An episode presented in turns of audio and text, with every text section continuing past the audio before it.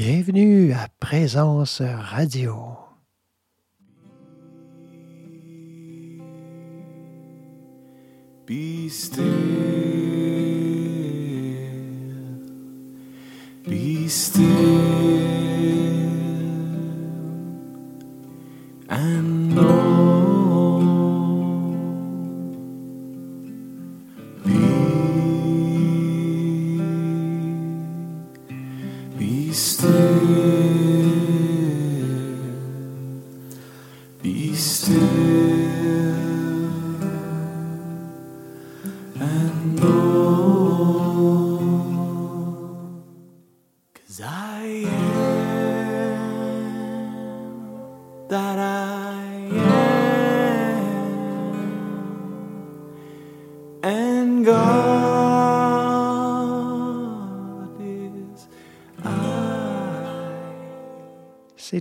Grand plaisir pour moi d'être devant le micro comme ça et parce que je sais que vous êtes de l'autre côté, même si c'est pas en direct, je sais que vous êtes là et puis euh, c'est une grande motivation. J'aimerais ça qu'on puisse avoir euh, éventuellement des rencontres en direct, comme à la radio, euh, où il pourrait y avoir des gens qui, appellent et puis euh, qu'il y ait des questions, euh, qu'il y ait des échanges comme ça. Alors, on met ça, euh, on met ça dans notre liste euh, de, souhaits et puis euh, on verra ce qui arrivera avec ça. Ici, dans mon petit studio d'enregistrement, j'ai juste devant moi, au mur, une icône de la Sainte Trinité. Je ne sais pas si vous connaissez, ben, je mettrai un lien dans le descriptif du podcast pour que vous puissiez voir une image de cette euh, icône de Roublev, une magnifique euh, œuvre d'art qui, euh, qui rappelle tellement, tellement de choses. Dans tout ce qui est spirituel, à un moment ou l'autre, il y a une Trinité. Et on va regarder ça ensemble aujourd'hui. Question de, de se laisser interpeller, de se questionner, parce que mon but euh, à Présence Radio, c'est pas d'amener euh, un paquet de réponses toutes faites, mais c'est d'amener des réflexions et de se poser des questions aussi. Et j'espère que ça vous en pose euh, au fil des émissions comme ça, que vous vous posez des questions, que ça vous amène à méditer, à contempler différents sujets, différentes approches qui, autrement, peut-être, ne seraient pas venues à vous comme ça. Alors, c'est vraiment intéressant de, de pouvoir se laisser porter euh, par l'esprit intérieurement. Hein, Quand un sujet nous est proposé comme ça, euh, que ça vient à, notre conscience, dans le fond, hein, que ça, ça soit via, euh, via le médium de présence radio ou un livre ou une conversation au coin de la rue. Alors, ça arrive et ça se présente à notre conscience. Et j'irai pas jusqu'à dire, là, tout arrive pour quelque chose et, bon, etc., etc. Vous connaissez le- ce charabia. Mais non, non, mais ça se présente à ma conscience et à partir de là, est-ce que ça m'interpelle ou ça me dit rien puis ça fait juste continuer, c'est pas grave. Mais s'il y a quelque chose qui m'interpelle euh, dans ce qui est dit, dans un mot, dans une phrase, dans un, concept, euh, une notion quelconque, euh, qu'elle soit spirituelle ou non, mais moi, de mon côté ici, je vous parle de choses spirituelles. Eh bien, quand il y a un thème comme ça qui nous qui vient frapper à la porte, ça ne veut pas dire que c'est agréable nécessairement. Euh, Je donne un exemple. Moi, il y a, euh, ça fait quoi, hum, 30 ans à peu près, il y a une parole qui m'est venue par un livre. Euh, ben, c'était une parole des Écritures, mais je ne l'ai pas pris dans la Bible. C'était dans, dans, un petit livre euh, qui, qui m'a interpellé vivement. Ça s'appelle La vie impersonnelle. Et puis, qui m'avait été conseillé par un ami. Je me mets à lire ça, puis bon, j'y comprends pas trop grand-chose, j'avoue, euh, au début, mais ça m'interpelle. Je suis pas capable de lâcher le livre. Je lis et je le relis, je le relis. Euh, et ça pendant plusieurs années, en fait. Il y avait quelque chose dans ce message qui m'interpellait évidemment, mais c'était pas agréable. Ça, ça, me chicotait, ça me, oh, ça me tordait en dedans. Euh, vous savez, c'est un peu comme, euh, peut-être ça vous est arrivé ou, euh, quand on va à la messe. Hein, si vous êtes déjà allé à la messe, par exemple. on est là, puis peut-être que vous êtes allé, dépendamment de, de ce qui vous a attiré ou de votre âge, vous êtes peut-être allé pendant longtemps. Puis on y va parce qu'il y a quelque chose qui nous interpelle. Malgré la déception, je vais le dire, malgré la déception euh, de la qualité du message qui nous est transmis souvent, pas toujours, hein, parce que des fois c'est de très bonne qualité aussi, euh, il y a quelque chose qui, en dedans, nous dit c'est vrai. Il y a quelque chose de vrai là-dedans il y a quelque chose de vrai. Bien évidemment, c'est le Christ, euh, c'est cette conscience éveillée qui est en nous, qu'on sent être vrai, mais ça nous semble un peu schizophrénique avec euh, ce qui se passe à l'extérieur et ce qui se passe à l'intérieur. C'est, comme déconnecté.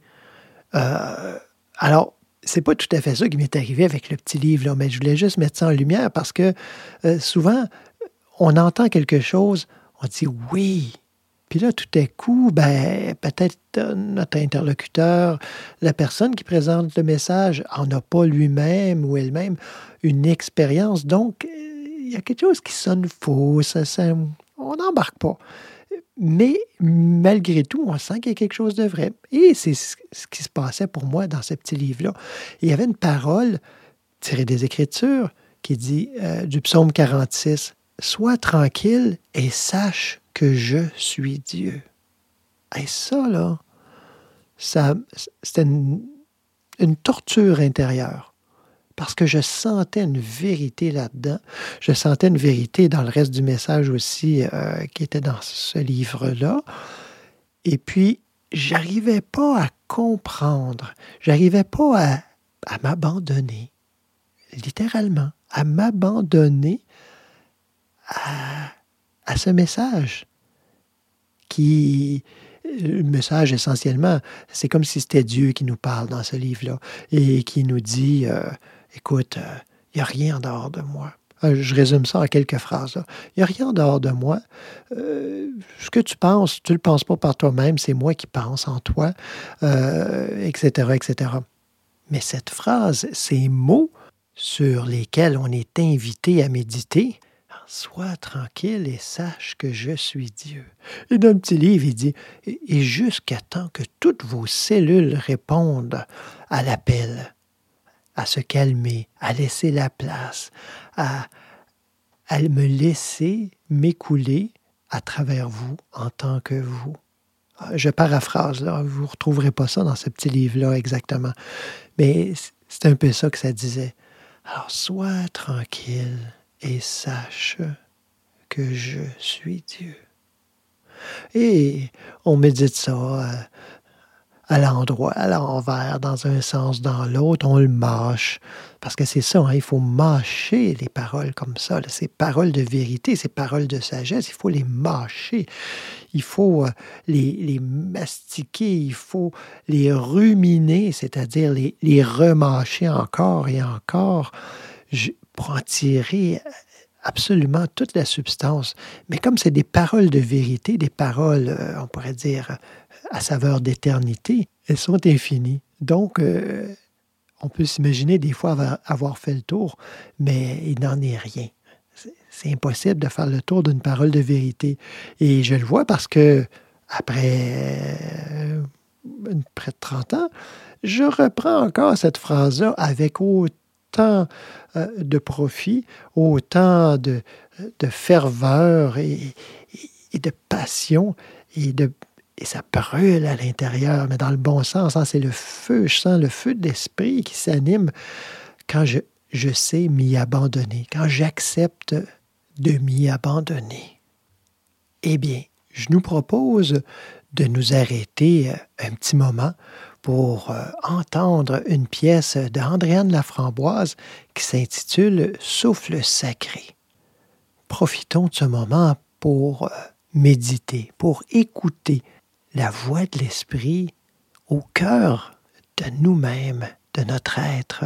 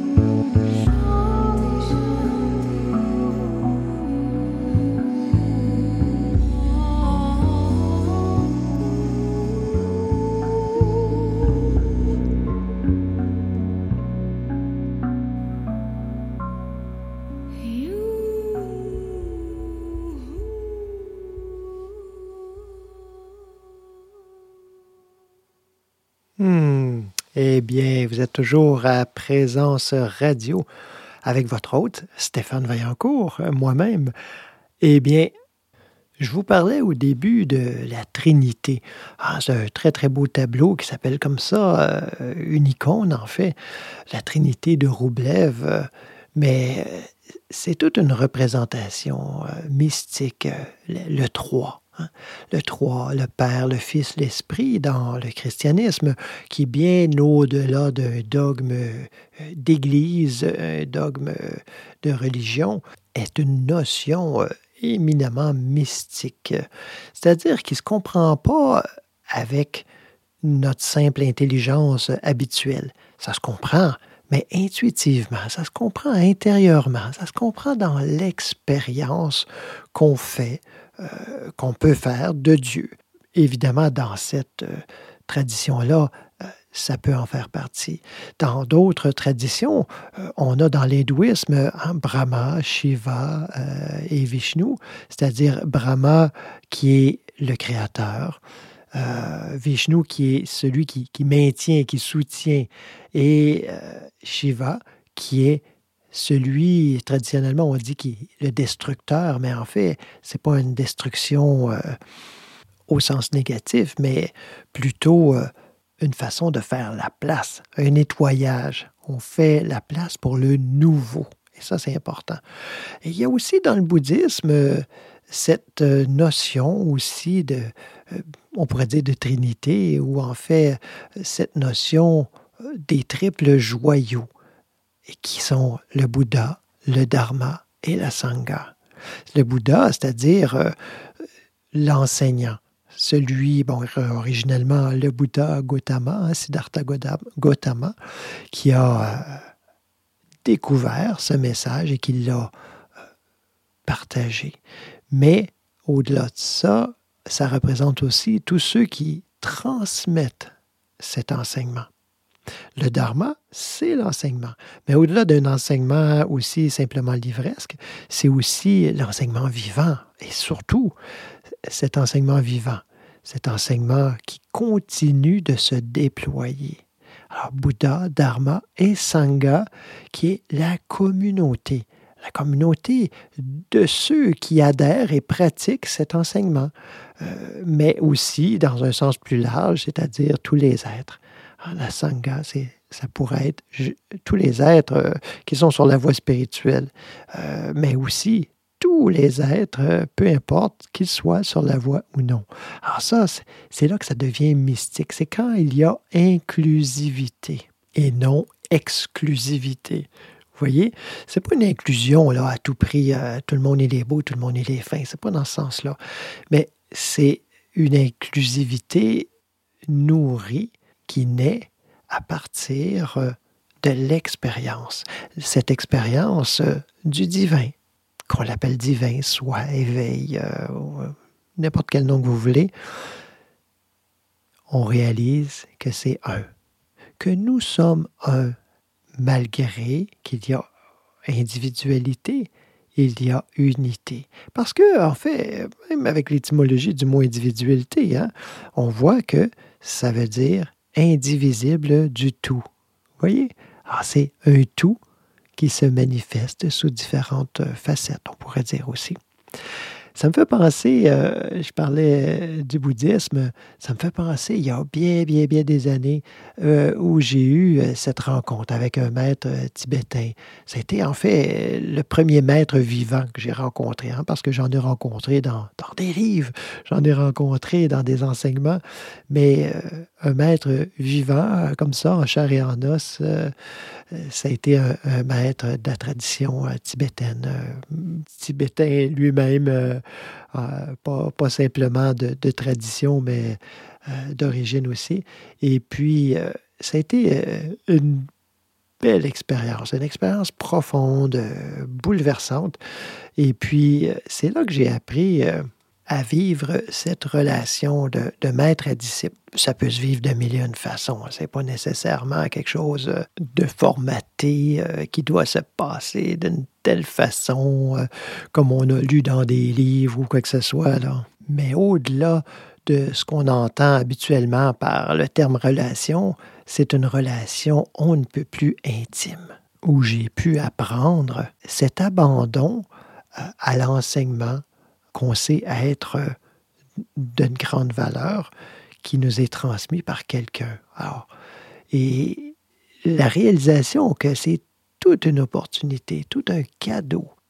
Et je m'y suis abandonné. Je m'y suis abandonné. Et ça a été euh, une expérience qui me touche encore aujourd'hui. Et je me souviens à, un moment où j'étais, parce que je me mêlais pas beaucoup à la sangha, à la communauté, parce que, bon, parce que j'étais très timide à l'époque. Et puis, le maître, à la fin, une fois, à la fin d'un enseignement, ah, tout le monde euh, bon, s'agitait un petit peu, là, se préparait à partir, euh, il était déjà tard. Euh, on ne traîne pas trop à, la fin des enseignements parce que ça se termine, on se prépare pour le boulot le lendemain, etc. On ramasse. Et puis, moi, j'étais là comme un petit peu dans le milieu de la place. Et le maître s'avance vers moi et met la main sur le cœur et me fait signe, assieds-toi on s'assoit les deux. C'était euh, un peu euh, hors de ce monde. C'est un peu comme au milieu de l'agitation, euh, du brouhaha, des gens qui se préparent et tout ça. Bang, nous, on est là et on s'assoit et on échange. On échange un peu par la parole, mais beaucoup par le cœur.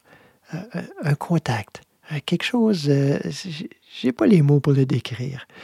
Et puis, euh, ce maître-là m'a euh, appris l'écoute, cette écoute euh, nécessaire si on veut être enseigné. Hein. Et cet effort aussi qu'on doit faire de, compréhension, cet effort de, de dévotion envers l'enseignant et l'enseignement. Et j'ai vécu tout ça avec lui. Et dans ces mêmes années, le Dalai Lama était venu à Montréal. C'est, si je me souviens bien, c'était en 92, en 1992. Et puis, j'étais allé pour euh, des enseignements qu'il donnait, des enseignements euh, non pas seulement grand public, mais aussi il y avait une partie euh, d'enseignement pour euh, les élèves sérieux. Donc, euh, ce qu'on appelle dans le bouddhisme tibétain une transmission de pouvoir. Et c'était la transmission de pouvoir de Avalokiteshvara, c'est-à-dire le Bouddha de la compassion. Et il y a un rituel qui vient avec ça, il y a euh, des prières. il y a beaucoup, beaucoup, beaucoup de rituels hein, dans le bouddhisme tibétain. Euh, euh, si, vous, si vous ne connaissez pas cette voie, beaucoup de rituels, beaucoup de dévotions et beaucoup de pratiques, de visualisation dans, les, dans ces rituels-là.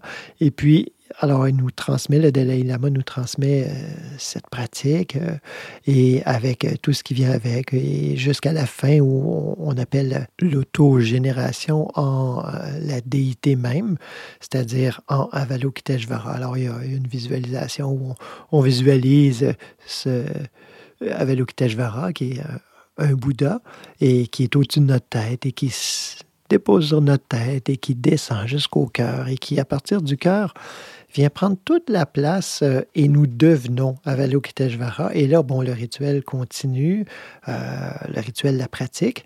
Et puis, euh, bon, là, il y a des prières. Et puis là, ce n'est plus moi. Vous voyez, il y a quelque chose de brillant là-dedans. Alors, on, s'oublie.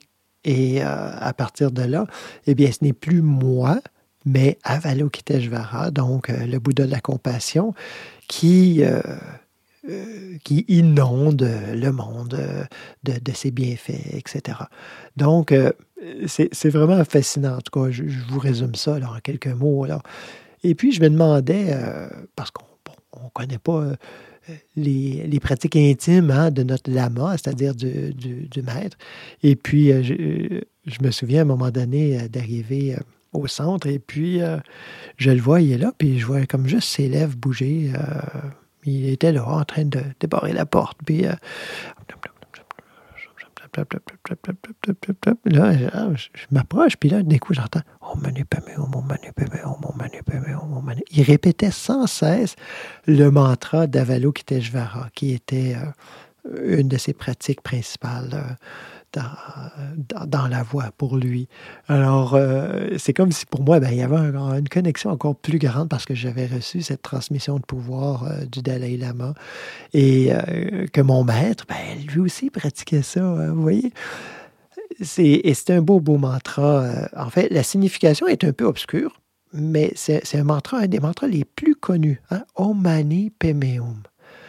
Il s'écrit Padmeum et les gens vont souvent dire le, prononcer comme ça, mais Padmé, là, c'est euh, la princesse dans Star Wars. c'est pas la même chose.